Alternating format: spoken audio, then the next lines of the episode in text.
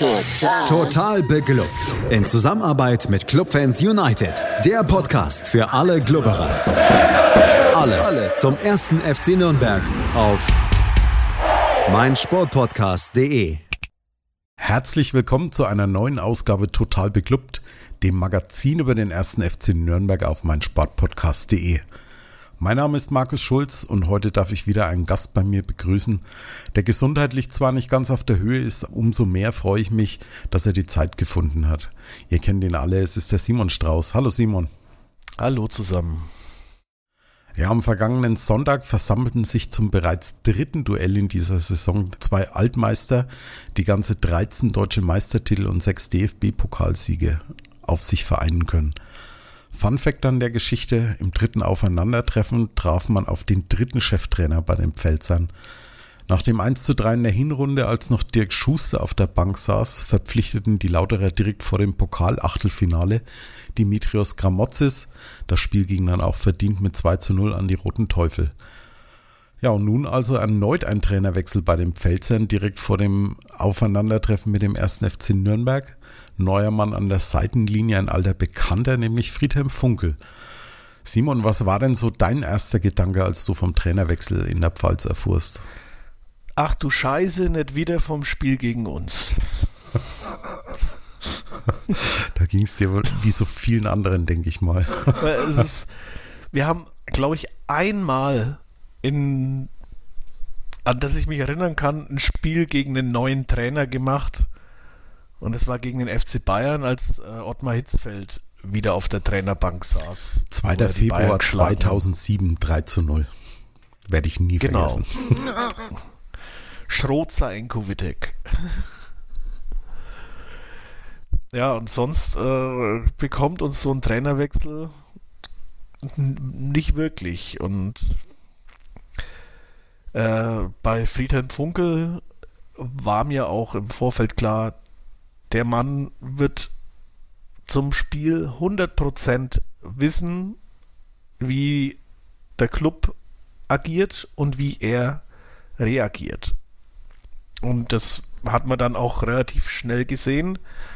Äh, die Offensiven vom FCN wurden zugestellt. Ähm, Lautern stand relativ tief und hat auf die schnellen Offensiven gesetzt. Und also das hätte ich im Vorfeld schon sagen können, dass Friedhelm Funkel höchstwahrscheinlich genau so spielen wird. Ja, zum Thema Startaufstellung, da gab es beim Club ja einige erzwungene Änderungen. Zum einen musste Ivan Marquez nach seiner fünften gelben Karte pausieren. Dazu fielen sowohl Goller als auch kurzfristig dann auch noch Thailand Duman wegen Erkrankung aus. Dafür kehrten Can Usun und Kanji Okunuki wieder ins Team zurück. Ahmed Gürlien rückte in die Innenverteidigung mit rein. Waren das für dich die logischen Wechsel oder hättest du dir die ein oder andere andere Entscheidung personell gewünscht? Es war für mich soweit logisch. Ähm, ich hatte statt Weckesser auf rechts äh, drauf gehofft, dass man vielleicht Joe Hangbo mal für eine Hälfte bringt. Aber äh, konnte mit der Entscheidung Wegesser und dass es bei Hangbo eben noch nicht so weit ist, äh, auch absolut leben. Ja, also ich habe ehrlich damit gerechnet, dass, dass Lukas Schleimer wieder in die, in die Startelf dann reinrückt, dass Wegesser dann in der Anfangsphase auf rechts gespielt hat. War schon ein Stück weit überraschend. Wobei man muss sagen, er hat mit, mit Okunuki auch hin und wieder dann mal die Seiten gewechselt und war von den beiden Außenstürmern doch der deutlich auffälligere, sagen wir es mal so. Das auf jeden Fall. Also die deutlich gefährlicheren Flanken. Ähm, also wenn man von Gefahr in unserer Offensive bei dem Spiel sprechen kann. Der war ähm, jetzt böse, Simon. Ja, ist, also wer das Spiel gesehen hat, wird mir beipflichten. Und äh, ja, er hat auch nach hinten gearbeitet. Ähm, also ich war mit, mit ihm sehr zufrieden. Ja, so richtig gleich los ging es dann eigentlich auch nicht, denn äh, bevor der Schiedsrichter anpfeifen konnte, flogen dann erstmal die in der Zwischenzeit schon obligatorischen Tennisbälle, zu Beginn erstmal aus der Lauterer Kurve. Es hat dann ein bisschen die, ja, die Choreo bei uns in der Nordkurve übertüncht. Aber dann ging es dann, ich glaube, mit neun Minuten Verspätung dann doch los und es war ein ziemlich verhaltener Beginn und so wie du schon prophezeit hattest. Also Lautern stand erstmal ziemlich sicher hinten drin. So, ja, böse Zungen haben behauptet, es ist halt Friedhelm Funkels 90er Jahre Fußball. Aber war halt, war halt auch nicht äh, ganz unerfolgreich in, in seiner Karriere damit. Und Lautern stand ziemlich tief, aber es gab dann schon in der zehnten Minute dann auch den ersten Konter. Und da kann man von Glück sagen, dass es nicht da schon bei uns in der Defensive dann gerauscht hat. Ja, also das war, wir hatten es ja gerade im, im äh, Vorfeld drüber, ähm, dass ich da von Horn schon äh, ein bisschen fand ich schon ein bisschen schwach, wie einfach er sich hier ähm, von, von Ache abkochen lässt. Es war wirklich ein blitzsauberer, blitzsauberer Konter. Einfach Torwart hat einen Ball, schlägt ab. Ache nutzt seine Schnelligkeit, behauptet sich gegen Horn. Und wenn das Ding nicht abgefälscht worden wäre, ähm, gehe ich davon aus, wäre das richtig gefährlich geworden.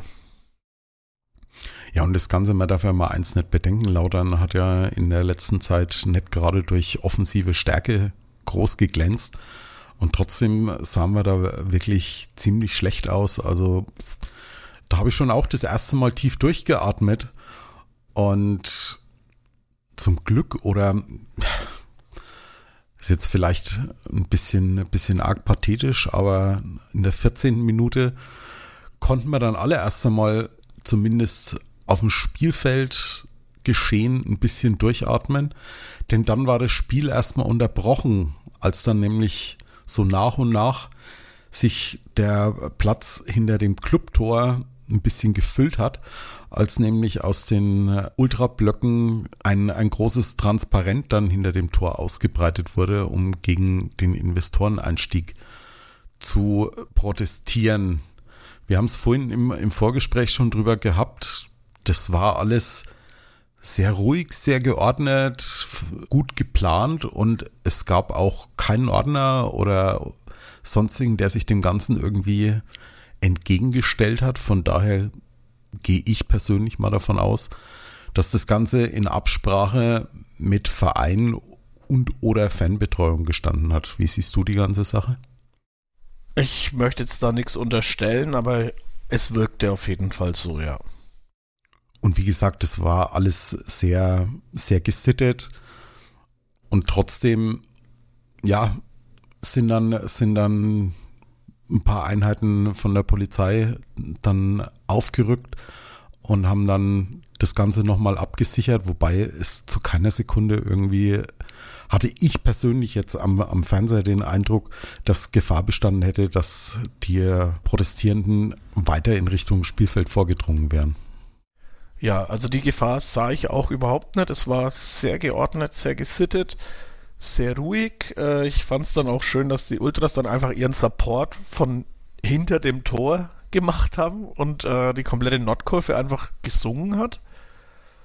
Es gab da auch so ein äh, also ich, ich hoffe, irgendein Sportfotograf hat davon ein Foto gemacht. Da hat mich der, der Daniel, äh, Grüße, äh, darauf hingewiesen. Es gab wohl ein Bild, äh, Lauterer steht mit dem Ball an der Eckfahne und hinter ihm einfach so ein ganzer Trupp Polizisten. Und wenn das von der, von der Gegenseite fotografiert wurde, dann ist es Sportfoto des Jahres, würde ich mal sagen. Also da, als es mal kurzfristig äh, überlegt wurde, wieder weiterzumachen, aber dann sich doch entschieden wurde, wir lassen das jetzt erstmal. Ja, nach acht Minuten haben sie dann auch den, den Rückzug angetreten, beziehungsweise war der Rückzug dann abgeschlossen und das Spiel konnte dann so langsam aber sicher weitergehen. Allerdings muss man sagen, der Club war schon vor der Unterbrechung nicht so wirklich im Spiel, aber direkt nach Wiederanpfiff waren sie dann so wirklich völligst von der Rolle. Hab ich zumindest den Eindruck gehabt. Ja, und das ist ja auch das, äh, was äh, viele Spieler kritisieren an den Protesten, ist es nicht der Grund dafür, da sagen sie, das ist alles legitim. Sie nervt nur dieses, du bist warm, dann wirst kalt, dann musst du dich wieder warm machen. Und äh, diese Unterbrechungen sind halt auch mental nicht förderlich. Äh, du bist in deinem Spielmodus im Kopf und es wird halt dann einfach unterbrochen. Und da kann ich schon verstehen, dass die, dass die Spieler das Ganze vielleicht eher negativ sehen, aber wie gesagt, auch nicht wegen der Gründe, sondern nur, weil sie halt einfach aus ihrem Rhythmus gerissen werden. Wobei man fairerweise sagen muss, aus dem Rhythmus werden ja beide Mannschaften gerissen. Aber die Lauterer ja. sind, dann, sind dann eindeutig besser wieder, wieder ins Spiel reingekommen und konnten äh, da dann entsprechend sich zeigen. Das war schon in der 29. Minute, als der Club nach dem Eckstoß die Kugel nicht weggekriegt hat und Redondo dann aus der Drehung schießen kann, knapp drüber. Kurz drauf kann sich Tachi gegen, gegen Brown behaupten die Ablage auf, auf Ache fliegt dann am Winkel vorbei. Und da habe ich schon mehrfach tief durchgeatmet und mir gedacht, boah, so irgendwie gut gehen kann das nicht lange. Ja, ich dachte mir da immer noch, also so wie die heute geeicht sind, da geht ja alles drüber.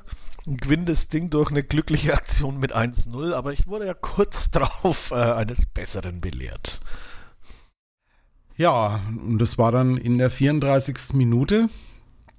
Es war mal wieder eine versuchte Spieleröffnung von Amit Göllian, der den Ball auf Flick spielen wollte.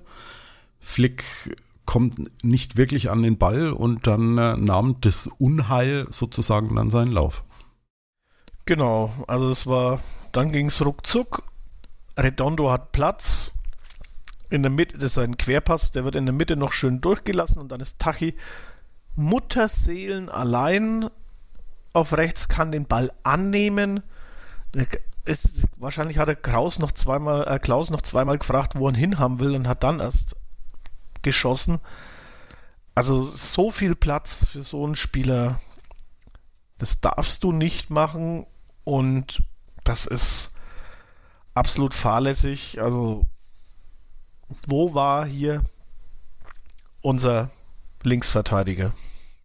Das ist genau die Szene, die ich eben auch nochmal ansprechen wollte. So klar, im Moment geht's durch, durch alle Medien, sozialen Medien und wie auch immer, dass Amit Gürlien dieses 1 zu 0 verschuldet hat. Ja, die, die Szene geht bei ihm los. Aber in dem Moment, als er den Ball zu Flick spielt, ist Nene Brown auf seiner, auf seiner linken Außenposition und guckt sich die ganze Geschichte noch an.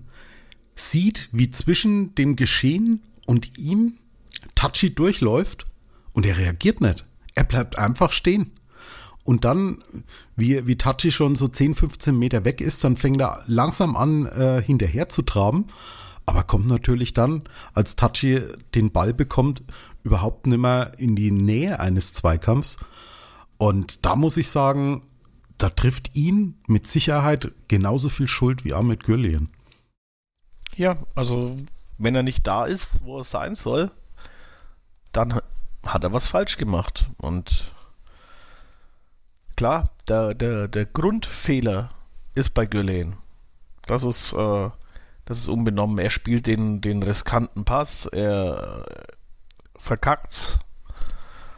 Aber ja, also wenn, wenn ein Linksverteidiger da nicht, vor allem auch einer mit der Geschwindigkeit, dass er es geschafft hätte, wahrscheinlich da auch rechtzeitig hinten zu sein, ja, dann äh, trifft ihn da schon auch eine Mitschuld auf jeden Fall. Ja, und auch um Ahmed Gülien ein bisschen mal so aus dem Kreuzfeuer rauszunehmen. Eines muss man ihm zumindest ja mal zugestehen. Er hat sehr, sehr oft probiert, das Spiel von hinten raus dynamisch nach vorne zu treiben, also sich überhaupt mal an einer vernünftigen Spieleröffnung zu beteiligen. Man muss fairerweise sagen, das, das hat weder ein Horn gemacht noch ein Flick. Der einzige, der von hinten raus immer noch mit ein bisschen Dynamik den Ball rausgetrieben hat, war eigentlich Jan Jamra. Und immer dann, wenn Ahmed Gürlian den Ball aus der letzten Linie nach vorne getrieben hat, war keinerlei Anspielstation für ihn da. Es hat sich, es, es ist viel zu wenig gelaufen worden. Er hatte gar nicht die Möglichkeit, den Ball irgendwo abzuspielen. Und dass dann natürlich ein Fehlpass kommt, ist fast schon zwangsläufig. Zum Glück war es so, dass das oftmals schon in der gegnerischen Hälfte war, dass dann der Ball weg war in dieser Szene, die zum 0 zu 1 geführt hat, war es halt dann leider schon in der eigenen Hälfte und da ging es dann relativ flott. Ja, irgendwie hat man dann so ein bisschen Frust dann auch gespürt. Usun hat sich dann eine gelbe Karte abgeholt, als er Redondo dann nach dem Ballverlust dann einfach mal mit der Textilbremse bestraft hat.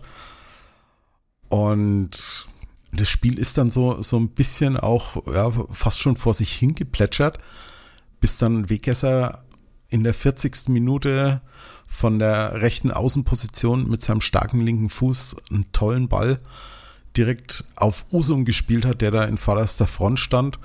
Und dem, der ist leider einen kleinen Ticken zu lang geworden und Kral konnte dann den Ball ihm noch sozusagen direkt auf dem Fuß dann blockieren das wäre natürlich eine, ja, eine, tolle Szene gewesen für, und eine gute Reaktion. Und es war auch ein toller Ball von Wegesser, aber hat halt leider nicht funktioniert. Ja, aber da hat sich mal gezeigt, wie es funktionieren kann. Aber es wurde dann viel zu selten eben so diese, diese Steckpässe gespielt und ja, also es war wieder so, so dieses typische, oh scheiße, wir haben ein Tor gekriegt, äh, wir wissen nicht, was wir machen sollen. Da war jede Offensivaktion mehr oder weniger nur noch Zufall. Und ja, es ist. Es war ja auch das. Äh, bis, bis kurz vor der Halbzeit hatte, hatte glaube ich, Lautern irgendwie 6 zu 0 Ecken. Und das ist. Das zeigt deutlich, wie überlegen sie uns waren. Und wenn man sich die Tabelle anschaut, dann sprach die jetzt nicht dafür, dass Kaiserslautern als krasser Favorit zu uns kommt. Ja, du hast es angesprochen, diese, diese ganzen Eckbälle für Lautern, die waren ja, die waren ja dann auch ziemlich gefährlich, ne? Also wenn ich an den einen denke, den Ache knapp am, am Winkel vorbeiköpft, direkt aufs Tor dann obendrauf. Da hätte es leichter auch mal 2 zu 0 für Lautern stehen können. Oder aber dieser, dieser Konter, als Redondo dann durchgeht und aus halblinker Position abzieht, der ging auch nur ganz knapp vorbei. Das war halt schon. Also ich, ich sag mal, gegen, gegen eine Spitzenmannschaft hätte du zu dem Zeitpunkt wahrscheinlich zur Halbzeit dann mit 0 zu 3 hinten gelegen. Mindestens. Mindestens. Auch aufgrund äh, unserer desolaten, also stellenweise desolaten Defensive. Also ich will das jetzt auch nicht an, an Ahmed Gürlein äh, festmachen. Ich habe mir gerade nochmal die Spieldaten angeschaut. Also laut Kicker hatte er immer noch eine Passquote von 80 Prozent. Klingt jetzt nicht schlecht, ist aber das Problem, wenn über ihn der komplette Spielauflauf, äh, Spielauflauf, ja, Spielaufbau äh, laufen muss, dann sind halt von 45 Pässen neun Fehlpässe schon viel. Und genauso sah es halt auch aus. Also es, die Offensivbemühungen waren meistens im, im Mittelfeld zu Ende. Und wenn du hier eine Spitzenmannschaft hast, die kontern dich zu Tode. Und äh, wenn man sich anschaut, wie anfällig wir auch bei Ecken so die letzten Jahre waren, ich erinnere mich da an ein Spiel, wo, glaube ich, jedes Gegentor durch eine Ecke fiel. Sag bitte nicht Sandhausen. Äh, Sandhausen. ich war mir jetzt nicht sicher, ob Heidenheim oder Sandhausen, aber es danke für Sand, den Tipp. Es war Sandhausen mit, mit Alois Schwarz, ja. Ja. Also, ja, also nennen wir jetzt mal eine der vorderen Mannschaften gegen den HSV. hätte uns Glatzel wahrscheinlich zur Halbzeit schon vier reingenickt gehabt. Ja, dementsprechend gab es also viel Luft nach oben für die zweite Halbzeit. Und ob das dann wirklich besser wurde und ob sich dann auch personell ein bisschen was geändert hat, darüber sprechen wir gleich hier bei Total Beklubbt auf meinsportpodcast.de. Schatz, ich bin neu verliebt. Was? Da drüben. Das ist er. Aber das ist ein Auto. Ja, eben. Mit ihm habe ich alles richtig gemacht. Wunschauto einfach kaufen, verkaufen oder leasen. Bei Autoscout24. Alles richtig gemacht. Wie baut man eine harmonische Beziehung zu seinem Hund auf? Puh, gar nicht so leicht. Und deshalb frage ich nach, wie es anderen Hundeeltern gelingt, beziehungsweise wie die daran arbeiten. Bei Iswas Dog reden wir dann drüber. Alle 14 Tage neu mit mir, Malte Asmus und unserer Expertin für eine harmonische Mensch-Hund-Beziehung, Melanie Lippisch. Iswas Dog mit Malte Asmus. Überall, wo es Podcasts gibt. Ja, wir sind zurück bei Total Beklubbt. Mein Gast ist heute der Simon Strauß. Ja, nach dieser ersten Halbzeit, die sich ja zumindest von den Minuten her durch die vielen Unterbrechungen ziemlich ausgeweitet hat, gab es die ein oder andere Möglichkeit, am Spielermaterial ein bisschen was zu ändern. Fast schon erwartbar für mich war, dass Okunuki rausging, der irgendwie in der, in der Rückrunde gar nicht so wirklich in, äh, in, in Schwung kommt. Für ihn rückte Wegesser dann auf den linken Flügel und für die rechte Außenbahn kam Yannick Hofmann. Und dann zusätzlich gab es noch ein Zweitligadebüt, nämlich für Finn Jelsch, der mit seinen 17 Jahren endlich sein Profidebüt feiern durfte. Er kam für Ahmed Gürlien. Und so sehr ich mich über sein Debüt gefreut habe, so sehr musste ich dann nach wenigen Minuten erstmal tief durchatmen, denn gleich in seiner ersten Szene war er dann schon, schon ziemlich im Mittelpunkt gestanden. Ja, er hat das gemacht, wofür ein Innenverteidiger da ist. Er hat verteidigt und er hat Ache erstmal eine aufgestrichen, sodass der weiß, wer hier jetzt der neue Herr im Haus ist. Also perfekter Einstand. Äh, allein durch diese Aktion hat er sich einen großen Platz in meinem Clubherz erobert. Wobei man, wobei man eins wirklich sagen muss, er, er ist dann schon sehr abgeklärt dann auch zu Werke gegangen.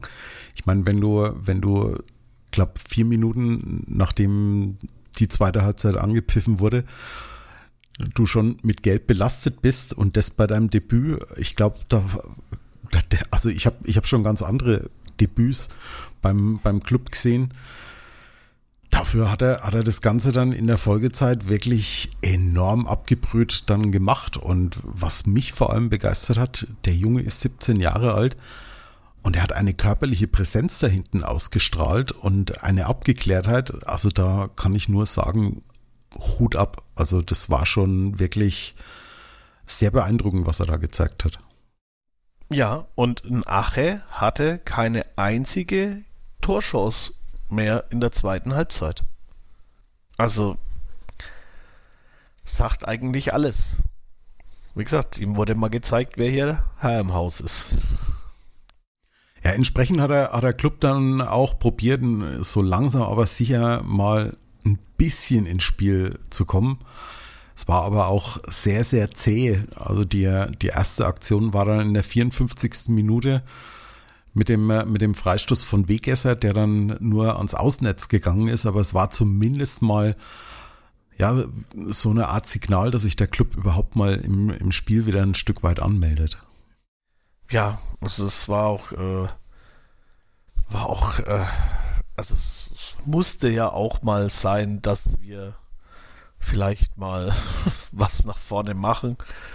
Es war beruhigend, dass es scheinbar eine ordentliche Halbzeitansprache gab, dass man sich, dass man mehr nach vorne macht.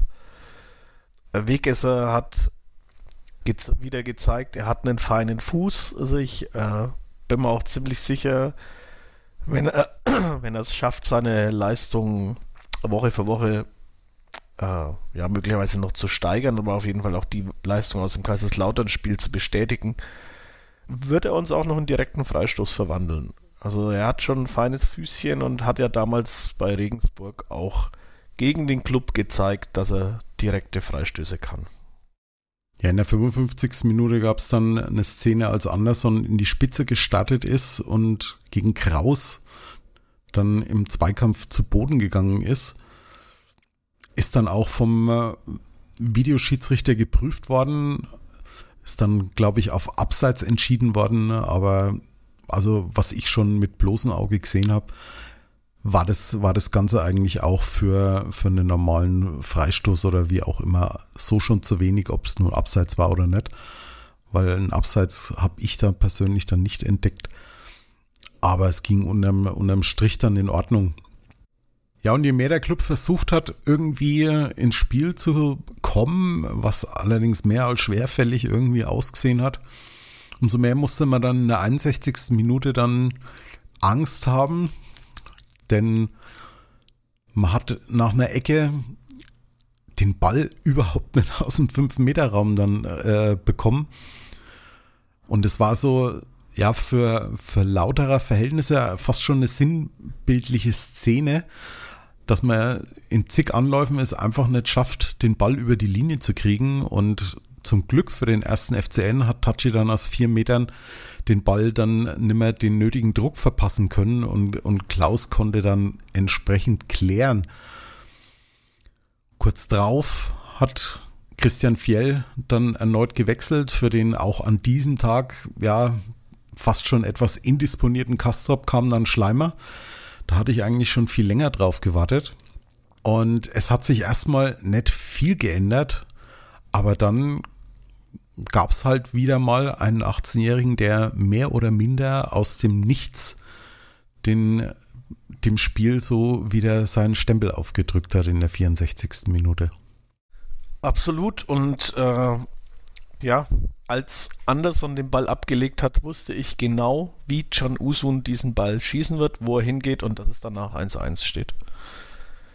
Also es äh, es ist fantastisch, was der Junge für ein Füßchen hat. Aber ja, also es, man muss auch sagen, ein Teil vom Tor gehört auf jeden Fall Sebastian Andersson, weil er genau das gemacht hat, warum er ihn geholt hat. Einfach vorne auch die Bälle festmachen, ablegen und das war wunderbar offensiv zusammengearbeitet. Es ist halt schade, dass es äh, so selten passiert ist in diesem Spiel. Ja, das war auch wieder so eine Szene, wo mich Anderson wieder an Markus Schroth erinnert hat. Das war so dieser, dieser typische Wandspieler vorne, der rackert und den, den Ball dann ablegt und dem es nichts ausmacht, seine, seine Mitspieler dann glänzen zu lassen. Und ja, Can Usun, mir ging's mir ging's ähnlich wie dir ich habe es zwar nicht in dem Moment schon gedacht, dass er den Ball genau dahin zirkeln wird, aber wenn man sich das anschaut, der hat den Ball ja gar nicht wirklich angenommen, sondern, sondern fast schon direkt genommen, aber so überlegt und mit so einem Schnitt wieder ins rechte Eck versenkt. Und das fast aus dem Stand. Ja. Also es ist schon, ist schon unglaublich, was er für eine Ballbehandlung hat und vor allem, wie er, wie ein guter Schachspieler, diese Spielszenen im Kopf vorher sich schon zurechtlegt. Äh, ich glaube, so viel Instinkt kannst du gar nicht haben. Das, das, das muss im, im, im Kopf schon irgendwie vorab gehen. Und ja. das ist, glaube ich, das, was ihn so dermaßen auszeichnet. Absolut. Also es ist diese, diese Spielintelligenz und eben dieses ein, zwei Züge vorausdenken. Es äh, ist fantastisch und äh, es ist halt natürlich auch schade, dass wir uns nur noch ein paar Spiele an ihm erfreuen können. Wobei man sagen muss, auch bei Can Usun haben Licht und Schatten an diesem Nachmittag sich abgewechselt, denn nur fünf Minuten später hat er einen ziemlich katastrophalen Fehlpass gespielt. Als sich dann Abiyama auf den Weg gemacht hat, der kurz zuvor noch eingewechselt wurde, und dann, ja, mit seinem, mit seinem Schuss ganz knapp am, am rechten Eck vorbeigezielt hat. Das wäre natürlich dann gleich der absolute Knockout dann gewesen. Ja, da hätten wir keinen Stich mehr gemacht. Also Aber auch äh, ein Usun ist halt nicht vor Fehlern gefeit. Man muss halt auch sehen, der Junge ist 18. Dass da alles perfekt ist, ist unmöglich. In der Folge war das Spiel so, ja, ich weiß nicht, irgendwie hatte man den Eindruck, die Lauterer sind mit dem, mit dem Punkt zufrieden. Der Club kann nicht mehr. Und in der 85. Minute kam dann bei Lautern ein ehemaliger Clubspieler, nämlich Philipp Clement, und da habe ich mir schon daheim am Fernseher gedacht, ach du Scheiße. Ja, wir hatten, ich hatte im Stadion den absolut selben Gedanken. es wäre ja nicht das erste Mal gewesen, dass, dass sowas passiert. Ich glaube, Clement hat beim letzten Aufeinandertreffen im Max-Marlock-Stadion ja auch mit diesem, mit diesem Schuss kurz vor Schluss, war das ein mhm. Freistoß, glaube ich, das 3 zu 3 yep. erzielt. Yep. Ja. Aber es ist dann in, in dieser Hinsicht nichts passiert. Im Gegenteil, in der 88. Minute kam dann Joseph Hangbo ins Spiel für Usun, der ein bisschen angeschlagen war. Ich hoffe mal, dass da nichts Gröberes passiert ist. Und also heute macht er nur Lauftraining, hat der FCN gepostet. Okay, das ist schon mal, zumindest macht er Lauftraining. Das ist ja immerhin genau. schon mal was. Also das wäre natürlich die größtmögliche Katastrophe, wenn er fürs Derby ausfallen würde. Aber dazu kommen wir dann später noch. Ja, und die erste Szene von Hangbo, er kriegt den Ball. Ich war das nach einem, nach einem langen Diagonalpass sogar von Finn Jelsch, denke ich. Das weiß ich gar nicht mehr genau. Auf jeden Fall ein langer Diagonalpass auf dem linken Flügel. Hangbo kann sich da durchsetzen und flanken mustergültig auf Anderson, der da ziemlich frei zum Kopfball kommt, aber leider nicht gegen den Laufweg von Kral den Kopfball platziert, sodass Kral dann eben noch rankommt. Das wäre natürlich sozusagen der Lucky Punch dann gewesen. Ja, also den habe ich schon drin gesehen, aber ja, war auch stark gehalten von Kral, weil er kommt ja wirklich aus einem Meter Entfernung oder so. Also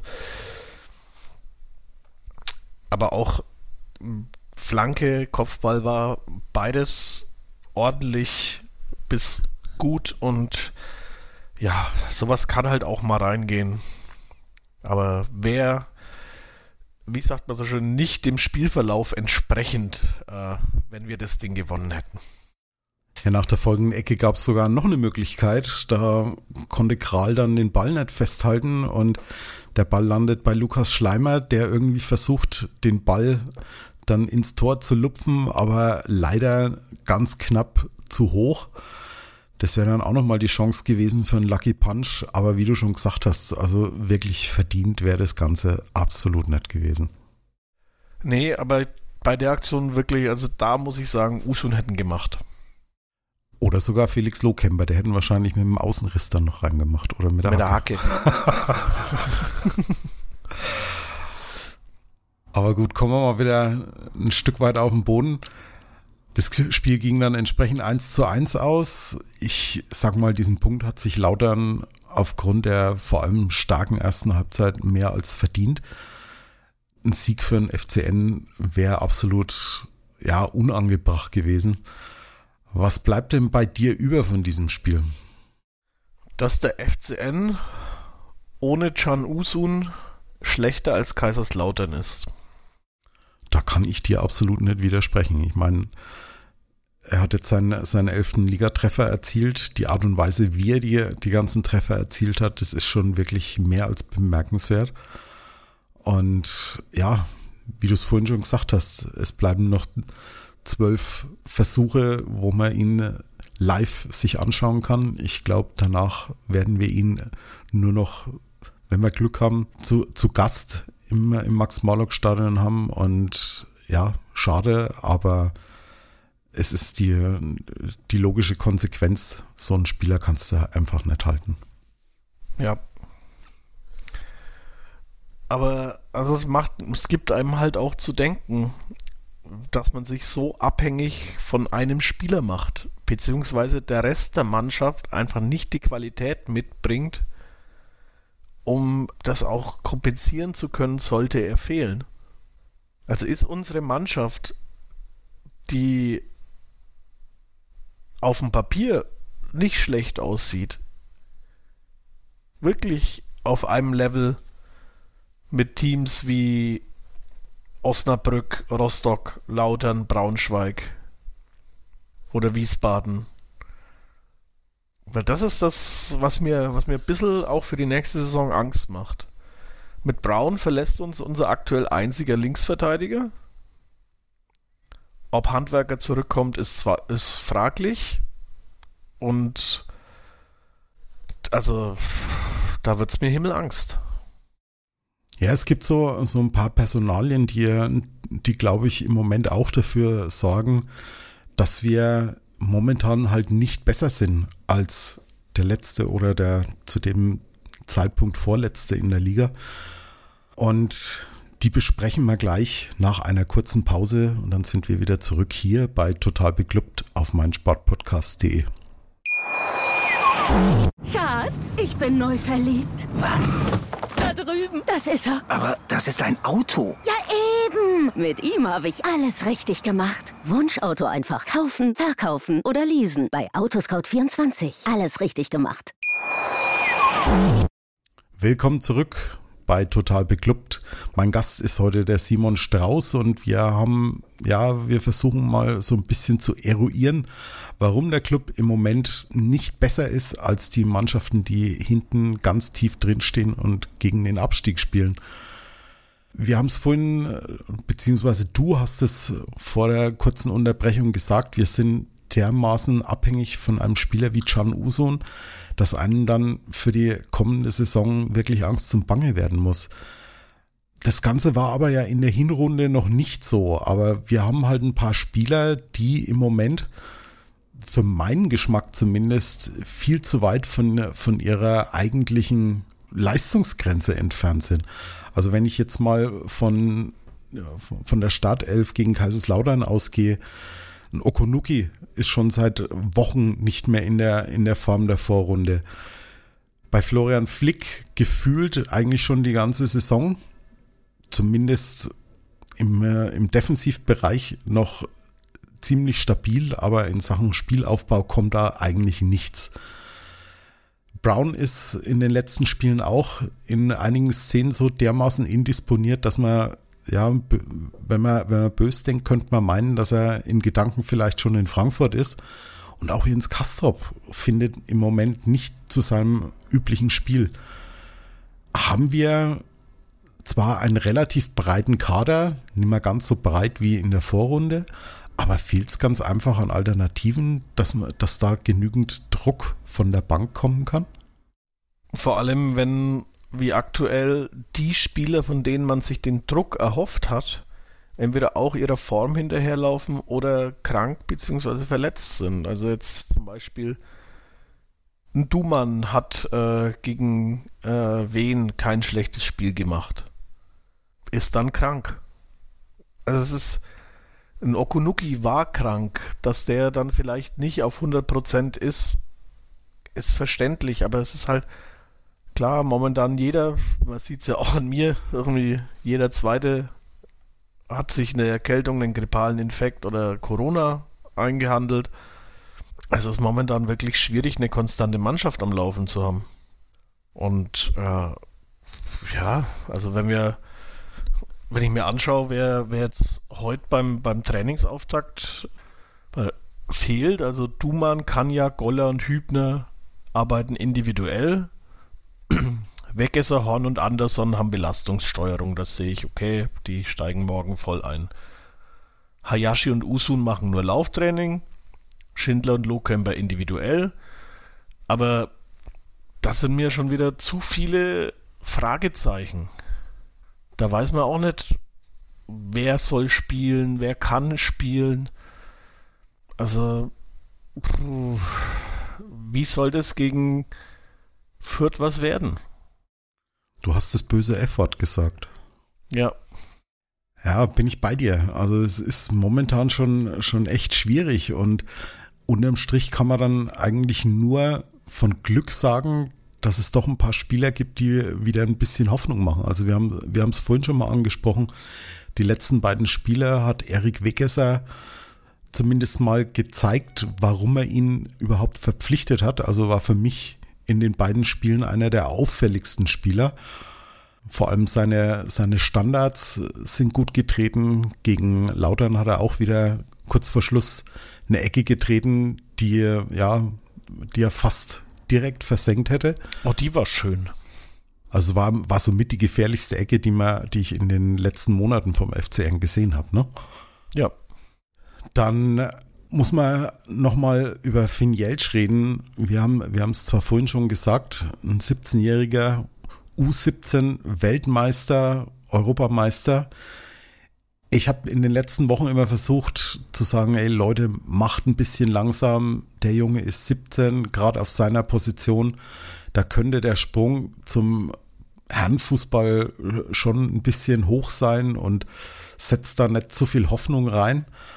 Aber also in dieser zweiten Halbzeit gegen Lautern hat er mich wirklich enorm beeindruckt. Diese Abgeklärtheit, diese, diese körperliche Präsenz, die er da schon gezeigt hat, das macht auf alle Fälle auch Mut. Ja, der Junge äh, ist ein Goldstück. Also das, ich traue mir, also ich traue ihm auch zu, in Fürth mit in der Startelf zu stehen und ein absolut stabiles Derby abzuliefern. Ja, wobei ich nicht glaube, dass er, dass er in die Startelf dann kommt, aber ich glaube, in der Hierarchie unserer Innenverteidiger hat er sich ziemlich nach vorne gearbeitet. Also ich denke, dass da auf alle Fälle Ivan Marquez wieder in die Startelf zurückkehren wird. Und neben ihm wird trotz allem Janis Horn spielen. Schauen wir mal. Also Horn hat mich jetzt nicht so überzeugt gegen Lauter. Kann ich mir schon auch vorstellen, dass Fiel hier ins Risiko geht. Ich würde mich freuen, aber ja, die wahrscheinlichste Option ist natürlich Janis Horn auf der zweiten Innenverteidigerposition. Ich bin mal gespannt, ob Jan Chamara äh, fit ist bis zum Derby, weil der ist momentan wohl krank, äh, schreibt die Bild. Und das wäre sowohl für Spielaufbau als auch für Rechtsverteidigerposition verheerend. Ja, zumal Jan Jamra in den letzten Wochen einer derjenigen Spieler ist, die mich am meisten auch überzeugen. Ne? Also sowohl von der Einstellung als auch von der Präsenz. Er ist einer der wenigen, ich habe es vorhin schon mal angeschnitten, der von hinten raus ein Spiel eröffnen kann. Und ich glaube, sein Ausfall, der würde schon im Moment sehr, sehr schwer wiegen. Auch wenn wir, wenn Enrico Valentini natürlich wieder fit ist und der in Derbys ja ganz gern mal eine seiner besten Leistungen abruft. Das stimmt natürlich und auf diesem Weg auch äh, alles Gute nachträglich Enrico Valentini, der hatte gestern Geburtstag. Tanti Auguri. Dem kann ich mich nur anschließen, ist glaube ich der 35. Ne? Genau. Jetzt ist er so alt wie du. wenn, auf dem, wenn man die Ziffern vertauscht, dann ja.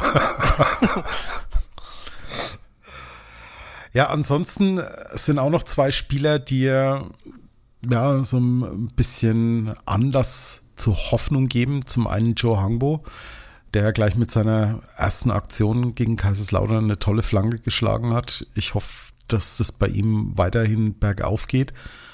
Und wie man auch erwähnen muss, nach seinem, seiner zweiten Zweitliga-Halbzeit jetzt hintereinander ist Yannick Hofmann, der ja, finde ich, in beiden Spielen, sowohl gegen Wien Wiesbaden als auch jetzt gegen Kaiserslautern, auf einer für ihn ungewohnten Offensivposition gespielt hat, aber trotzdem ziemlich viel Dynamik auch ins Spiel gebracht hat. Also war ich doch sehr überrascht.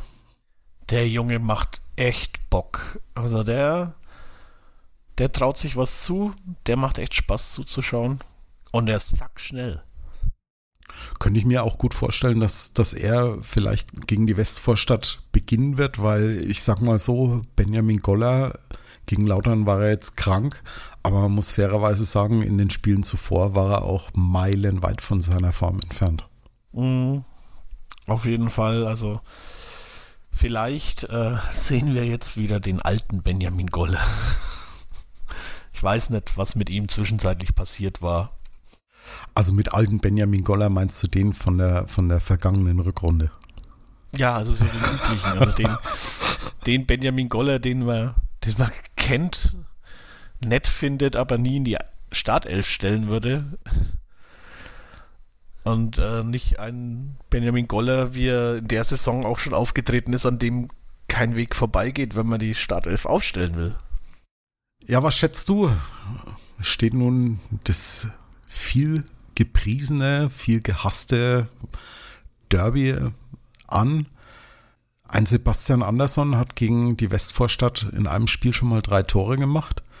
Wäre wär doch eigentlich ein gutes Vorzeichen jetzt für den kommenden Spieltag. Das, ich würde es äh, nehmen, sofort. Ja, also wenn wir es uns mal realistisch anschauen, äh, Fürth ist Tabellenfünfter, sind aber auch nur fünf Punkte vor uns. Aber äh, die waren jetzt bis zur Niederlage gegen Hannover, waren sie eigentlich die Mannschaft der Stunde, haben einen saustarken Torwart, sind auch offensiv äh, gerade mit Sieb äh, unglaublich gefährlich. Ich, es ist, muss schon mit dem Teufel zugehen, dass wir da was holen. Aber der Club schafft es ja auch immer mal wieder zu überraschen. Und wenn es Christian Fjell schafft, ich meine, er ist lang genug beim Club. Er weiß über, die, über den Stellenwert des Derbys auf jeden Fall Bescheid. Wenn er es schafft, diesen Stellenwert der Mannschaft zu vermitteln, dann kann ich mir durchaus vorstellen, dass wir was holen. Aber nach allen äh, Statistiken und sonstigen muss das Ding eigentlich klar an Fürth gehen. Und der Club könnte sich mit einem Unentschieden glücklich schätzen. Aber ja, Fußball hat häufig äh, seine eigenen Gesetze und deshalb würde ich auch hier keinen Tipp abgeben. Ich würde mich freuen, wenn der FCN einfach positiv überrascht und Fürth vielleicht mit dem falschen Fuß aufgestanden ist. Also sagen wir mal so, ich bin bekanntermaßen kein Freund von Derbys. Da haben wir in den vergangenen Jahren zu oft zu schlecht ausgesehen.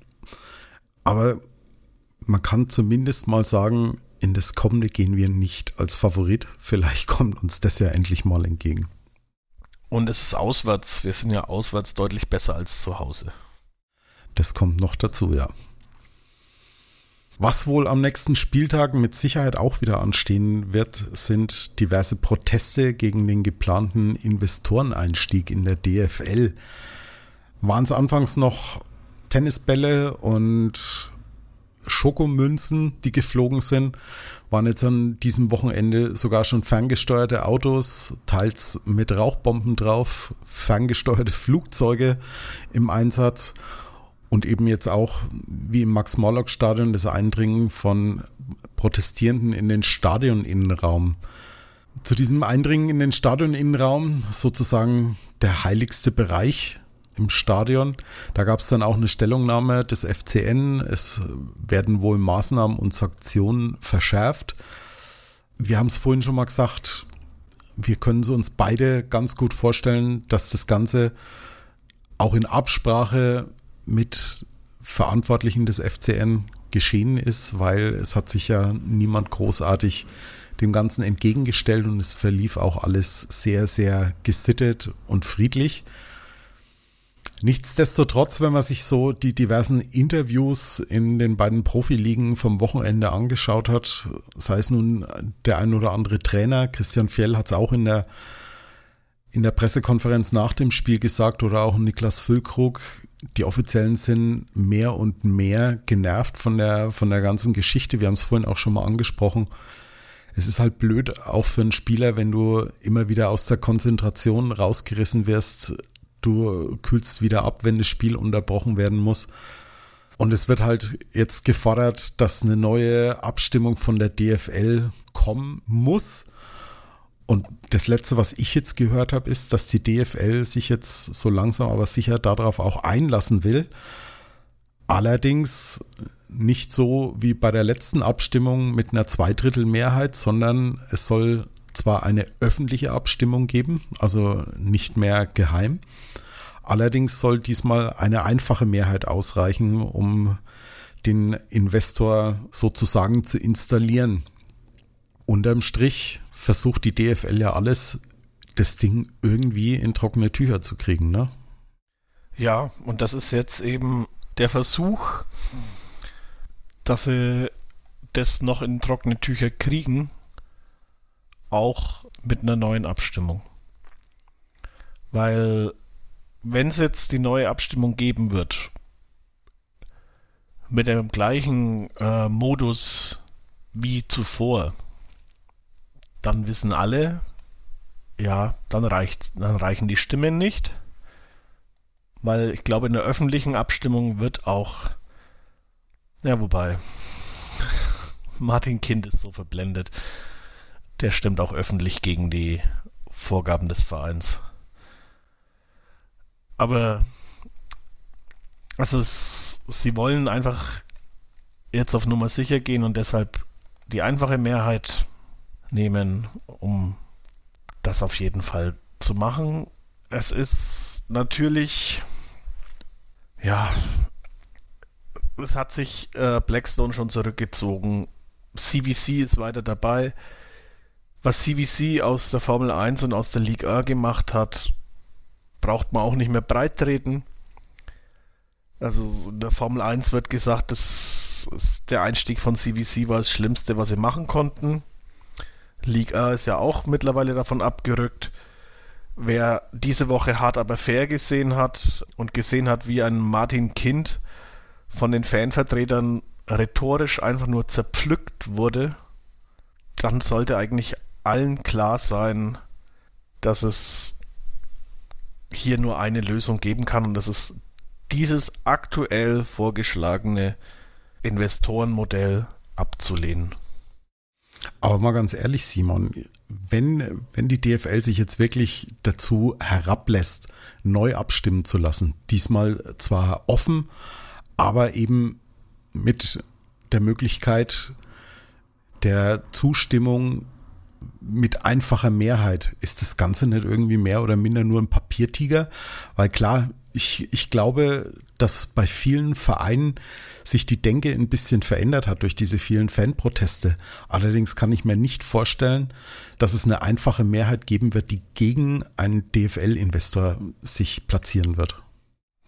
Eben, das denke ich auch nicht, weil da einfach sich zu viele Vereine schon klar positioniert haben, dass sie eben dafür sind.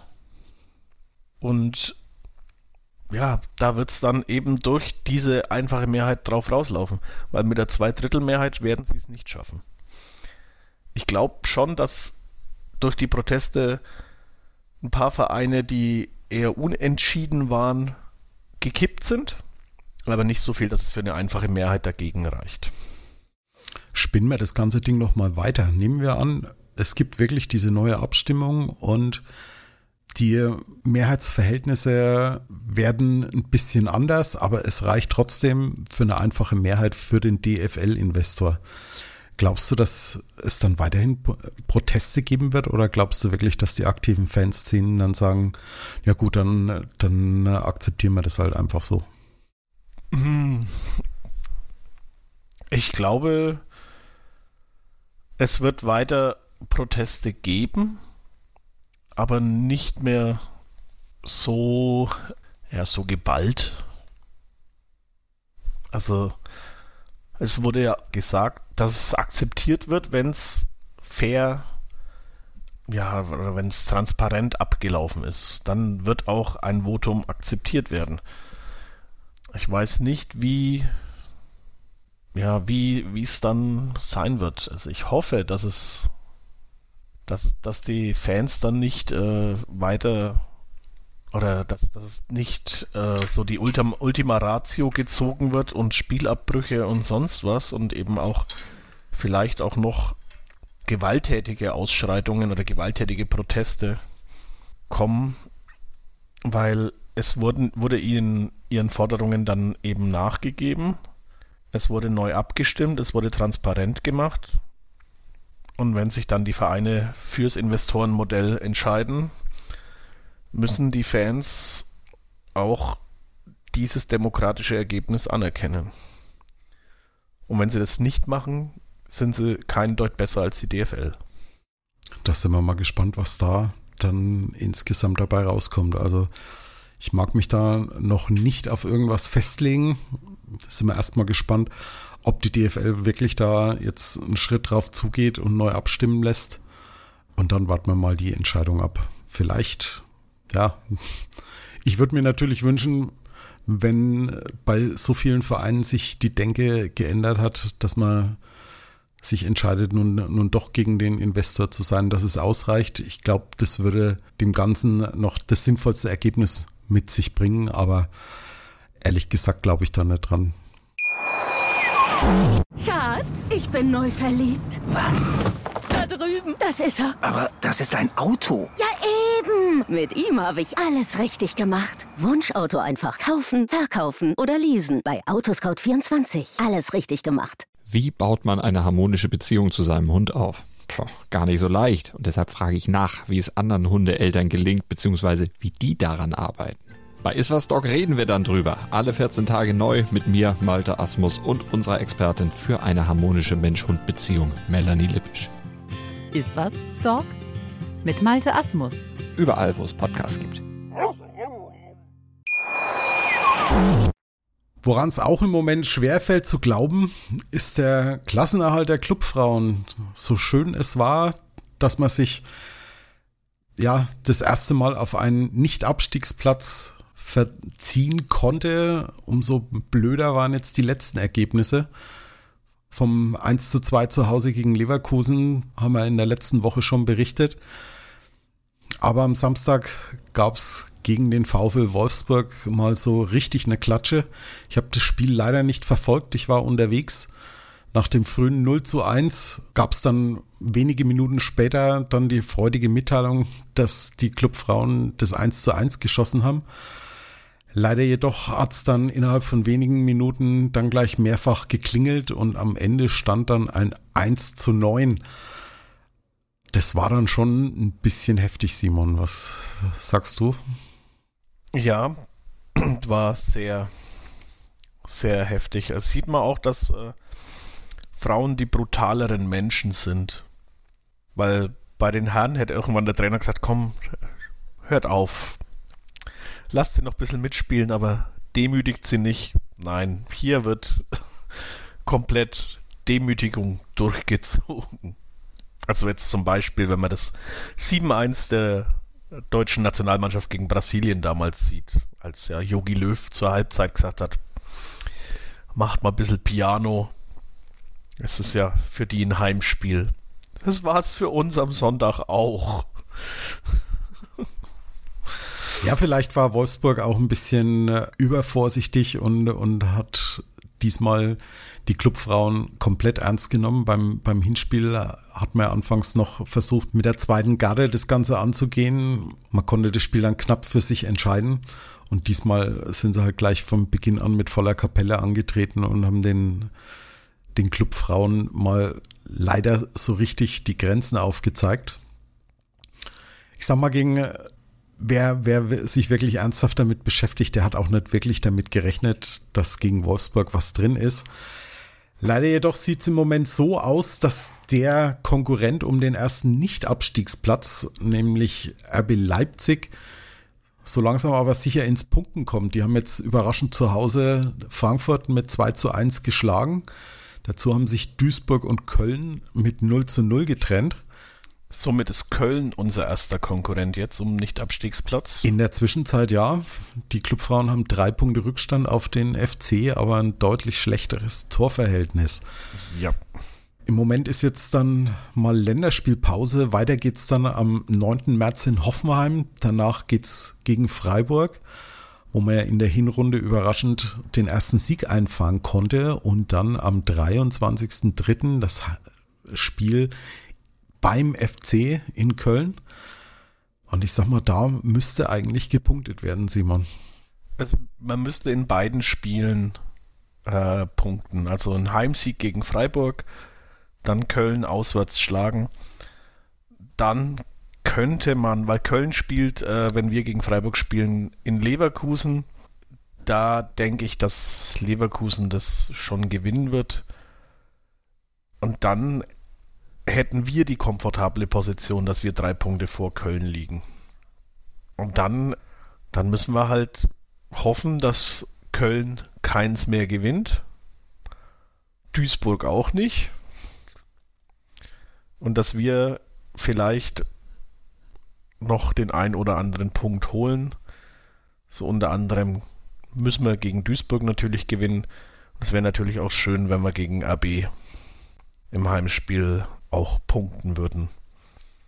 Also ich würde es den Mädels gönnen, drin zu bleiben, aber man sieht in der Frauenbundesliga viel deutlicher den Klassenunterschied zwischen den Top-Teams und den Teams in der zweiten Tabellenhälfte. Also es ist, das ist ja wie wenn bei den Herren erste gegen dritte Liga spielt, würde ich jetzt mal sagen. Ja, man darf halt auch, man darf halt auch nicht vergessen, ne? VfL Wolfsburg hat für die Frauenabteilung Etat, der fast so hoch ist wie der Etat unserer Profis. Ja.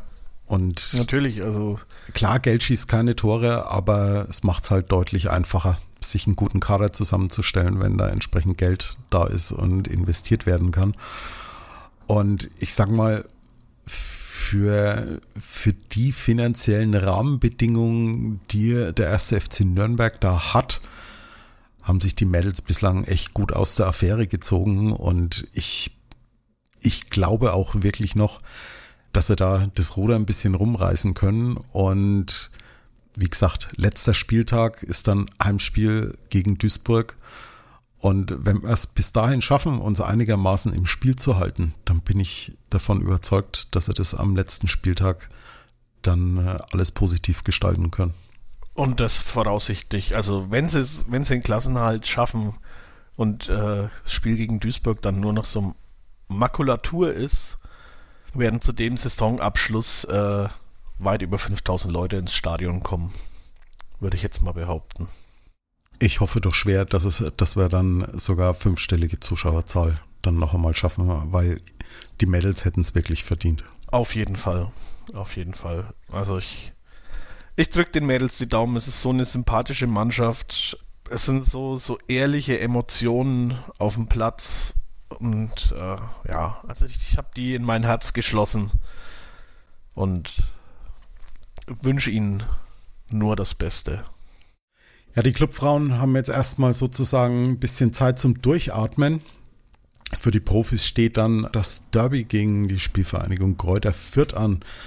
Ich habe es vorhin ja schon mal gesagt, ich bin bekanntermaßen kein Derby-Freund. Da haben wir uns zuletzt zu oft eine blutige Nase geholt.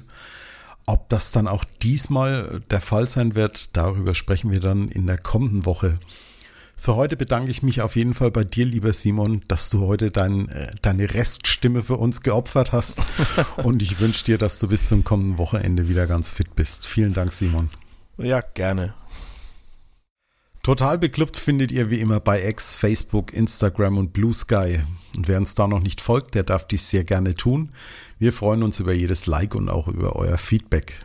Dazu dürft ihr total beklubbt bei iTunes oder im Podcatcher eurer Wahl abonnieren. Damit verabschieden wir uns für heute. Bleibt stabil. Wir wünschen euch und uns ein schönes Derby und bis zum nächsten Mal hier bei Total Beklubbt auf meinsportpodcast.de. Schatz, ich bin neu verliebt. Was? Da drüben. Das ist er. Aber das ist ein Auto. Ja, eben. Mit ihm habe ich alles richtig gemacht. Wunschauto einfach kaufen, verkaufen oder leasen. Bei Autoscout24. Alles richtig gemacht. Total. Total beglückt. In Zusammenarbeit mit Clubfans United. Der Podcast für alle Glubberer. Alles, Alles zum ersten FC Nürnberg auf meinsportpodcast.de. Schatz, ich bin neu verliebt. Was? Da drüben. Das ist er. Aber das ist ein Auto. Ja, eben. Mit ihm habe ich alles richtig gemacht. Wunschauto einfach kaufen, verkaufen oder leasen. Bei Autoscout24. Alles richtig gemacht.